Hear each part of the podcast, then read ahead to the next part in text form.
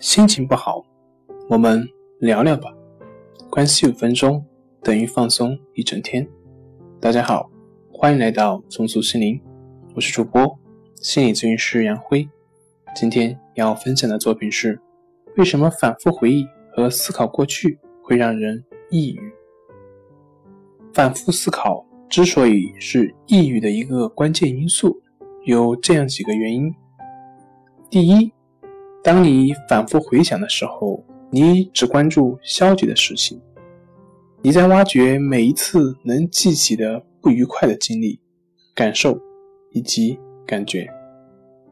第二，你总是在问一些没有答案的问题，如“我怎么了”或者“为什么是我”。你关注没有答案的问题，这就使自己觉得很困惑、很无助，从而使你更加抑郁。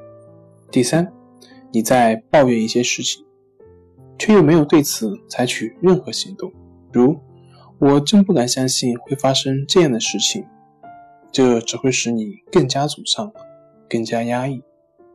第四，当你沉思默想的时候，并没有置身于身外真实的世界，你没有行动起来，没有解决问题或收取回报，你只是。沉浸于自己的想象。第五，当反复思索的时候，你强调的是无助感，而不是赋予力量。